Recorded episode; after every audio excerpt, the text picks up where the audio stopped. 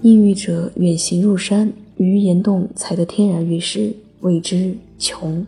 篆形文字多样化，玉为玉，人为采玉者，学为岩洞，迥为迥远，摧为山高，枝为采矿具器，毛为采矿器具，足为远行。诗魏风木瓜的几句话，点出了穷之本意美誉，也发生了成语“头目抱穷”，引申为珍重他人的情念。穷居、穷鸟、穷酒，说的都是穷的特性。然而，穷之多义让诸多文人墨客喜爱将其填入诗词之中。穷欲，欲指酬答的厚礼。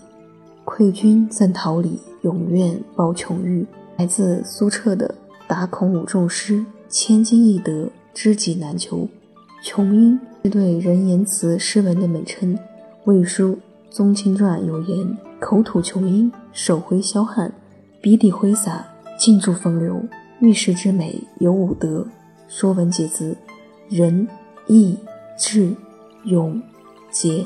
这是古人赋予玉的五德内涵。君子佩玉，有盘玉润德之意。故曰：君子无故，玉不去身。这种甘为雕刻、修得立身的传统美德，延承千年，在现代又被赋予了新的内涵。这就是今天的翡翠知识，感谢您的收听。这里是藏玉哥翡翠，一个坚持只做纯天然翡翠，遵循天然翡翠的自然特性，实现零色差、自然光拍摄以及三天无条件退换货的一家靠谱的老店。感谢你的支持。我们下期再会。